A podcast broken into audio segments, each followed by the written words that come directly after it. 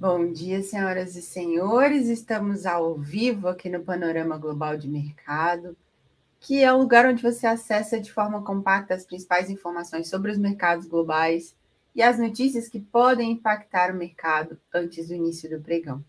Principais marcações da análise técnica, provando para você que não é feitiçaria, é análise técnica muito bom dia. Bom dia, Marcelo, que está aí comigo no chat. Eu queria saber se tá tudo certo aí com o áudio. Me dê um ok, por favor. Porque é, o Jefferson jogou uma praga lá no Twitter, entendeu? Disse que hoje seria um bom dia para o microfone não funcionar de novo, Jefferson. Vou guardar o seu nome, vou anotar o seu nominho no meu caderninho, vou rezar por você. Brincadeira. Tá tudo certo aí, né? Obrigada, Marcelo. Então vamos lá. Galera, principais pautas do dia de hoje. Eu quero começar com vocês aqui falando sobre o Wall Street, né? Que ontem os índices americanos recuperaram as perdas da semana, mas a cautela permanece em torno principalmente da crise da gigante imobiliária Evergrande e da dificuldade em renovar o teto da dívida americana. As indicações do Federal Reserve de paciência na retirada dos estímulos, né, que é o chamado taper, e tolerância com a inflação derrubaram o dólar e favoreceram a alta das ações e dos juros longos americanos. Ontem o Dow Jones avançou 1,48%, o S&P 500 1,21% e o Nasdaq Composite 1,04%. Os setores financeiro e de energia foram destaque em Nova York, né, no pregão de ontem, refletindo aí também a alta dos rendimentos dos títulos do Tesouro americano, Treasuries, e a continuação do rally do petróleo no mercado internacional também, né, com altas aí do WTI e do Brent no dia de ontem. É, o S&P futuro, contrato futuro que está aqui na tela para vocês, deixa eu mudar o layout aqui, eu sempre esqueço, a garganta já está indo para o saco, viu, galera? Esse clima é muito doido, né?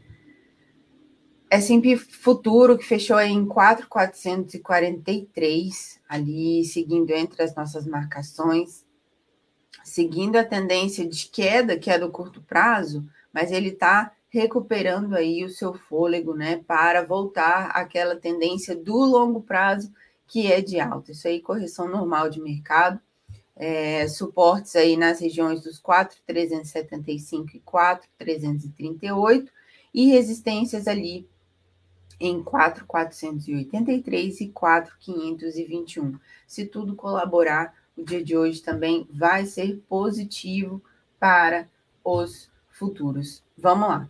Petróleo, vamos falar um pouquinho de petróleo.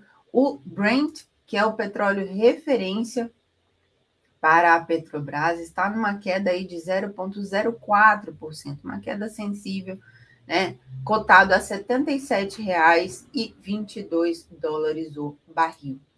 O petróleo do tipo do tipo WTI, uma queda de 0,19%, cotado a 73 dólares e 17 o barril. O EWZ, que é o nosso fundo de índice que replica o, a cesta de papéis do Ibovespa, negociado em Nova York, Ontem fechou em alta de 1,31%, cotada a 33 dólares e 91. Porém, hoje, no pré-mercado, já tem uma queda de 1,12%. Vamos acompanhar, né, galera? O EWZ que pode indicar aí, principalmente, como vai ser o nosso dia também aqui.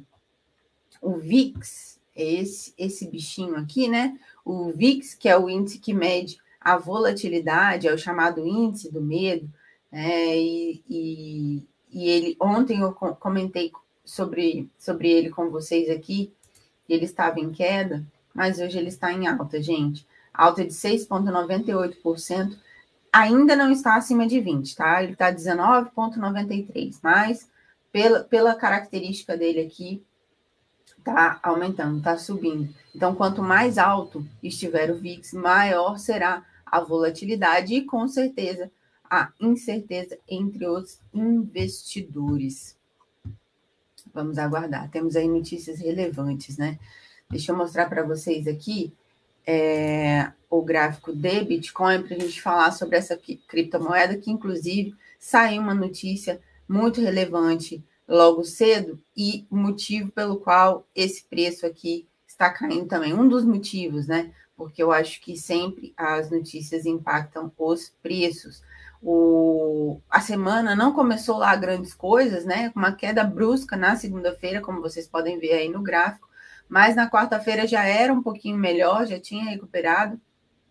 É, o preço, né, no gráfico diário, o preço ainda está sendo negociado abaixo da média móvel de 200 períodos ali, que está no 42.972, indicando uma forte pressão vendedora.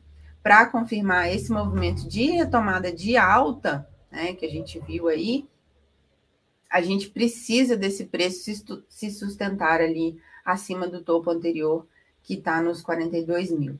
O IFR, que é o índice de força relativa, que mede né, a força da tendência, entrando aí novamente na região de sobrevenda, na zona de sobrevenda, mostrando força vendedora.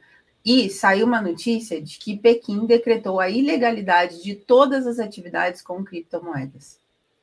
Então, isso, isso refletiu também aqui no preço do Bitcoin. Na Ásia, vamos ver aqui os principais índices acionários da Ásia. O Nikkei no Japão, o índice Nikkei fechou em alta de 2,06%, o Xangai Composite em queda de 0,80% e o Dow Jones Xangai em queda de 0,73%.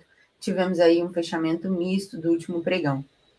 Na Europa, né, o índice de referência alemão, o DAX, está operando em queda de 0,70%. E detalhe que tem eleição alemã no domingo e vai decidir aí quem substitui a chanceler Angela Merkel, que está aí já há 16 anos. É, índice francês, o CAC 40, está em queda de 0,94% e o Eurostock 50 em queda de 0,84%. É isso aí, galera. Europa está em queda.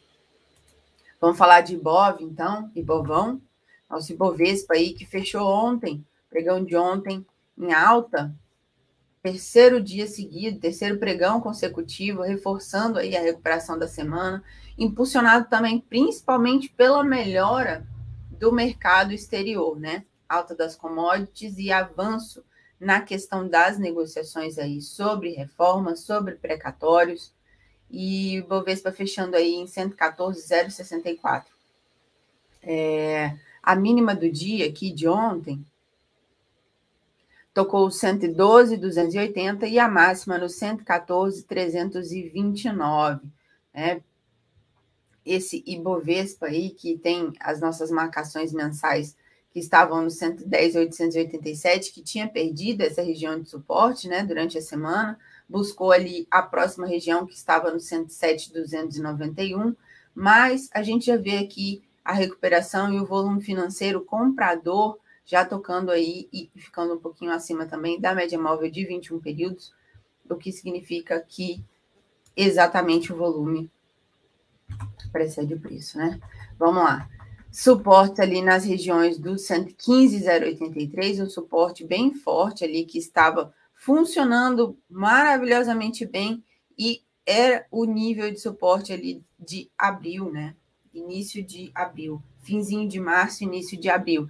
E está buscando aí essa região. A média móvel de 200 períodos está em 120.015, 120.015, e tomara que esse preço busque essa média móvel, é o que a gente espera, né? Ontem, né, no índice Bovespa, as principais altas foram Ultra, Ultrapar On, uma alta de 9,51%, depois aí principalmente de a, as notícias sobre mudanças no comando do grupo. Use Minas PN, que subiu 9,25%, com a valorização principalmente do minério de ferro, né? Muito forte. Principais quedas aí é, do Ibovespa de ontem, Exetec, Cirela e Magazine Luiza. Isso tudo impactado pelo pela inflação mais alta, né? Isso impacta diretamente o consumo de bens. Vamos falar então de mini contrato de índice, o INV21, A sessão fechou no 114.010 pontos. A tendência de curto prazo, que é de queda, veio dar aquele respiro, né? Durante essas, esses últimos pregões, né? Dessa semana. Eu até comentei com vocês aqui na semana passada que se o preço continuasse trabalhando abaixo dos 114 mil, a gente poderia ter novas quedas, e de fato aconteceu isso né, no início da semana, mas agora a gente já vê essa recuperação. Ontem, no finalzinho do pregão, ele trabalhou é, bem lateral aqui, bem em cima dessa região, desse nível de ponto pivô aqui no 114,365, né? O início do pregão é que ele deu essa esticada aqui. É, vamos ver o, o, o gráfico do, do, índice futuro. O input diário, né? O gráfico diário ali, a gente tem regiões de suporte ali em 110 138 e 107, 406, e resistências no 114, 761 e 116, 520. O ajuste está ali em 111, 697. É isso, galera. Vamos falar um pouquinho de dólar futuro, então. E aproveitando aqui para olhar o chat e verificar aqui quem chegou, quem chegou. Jefferson, já falei sobre você aqui no início tá? Do nosso panorama. Depois você volta esse vídeo e acompanha o meu recado para você. Luizinho, beijo, Luizinho. Vamos falar de dólar futuro aí, que segue essa tendência de alta. Fechou no 5,312, né? O preço ali, eu, eu tinha comentado com vocês desde a semana passada, se o preço continuasse trabalhando acima dos 5,269, ele poderia buscar a média móvel de 200 períodos e, de fato, ele encontrou. É, chegamos aí ao nosso número, número cabalístico dos 5,300. A mínima do dia veio ali em 5,263. Deixa eu só confirmar. 5,263 e a máxima em 5,318. Então, o preço continua trabalhando aí nessa linha de tendência de alta e dentro desse range que a gente tem uma marcação aqui desde os nossos estudos em julho, a gente tem essa marcação desse range e o preço continua trabalhando dentro dele, ok? Principais marcações aí de suporte 5,201 e 5,160. Essa marcação em vermelho é a mensal, em 537, e resistências aí em 5,346 e 5,424. Lembrando que 5,443 também é uma marcação mensal. Galera, coloque parte da sua carteira em dólar, lembra sempre disso, viu?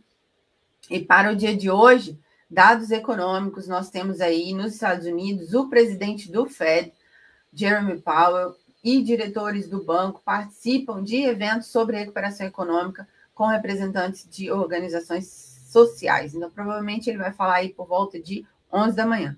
Na Alemanha, sai o índice IFO de expectativas de negócio. E o destaque no Brasil é o IPCA 15 de setembro, que é uma prévia da inflação oficial, deve acelerar aí provavelmente 0,89% em agosto para 1,03% na comparação mensal aí em 12 meses, segundo as consultorias aí sobre inflação. Saem também contas externas e investimento estrangeiro direto de agosto.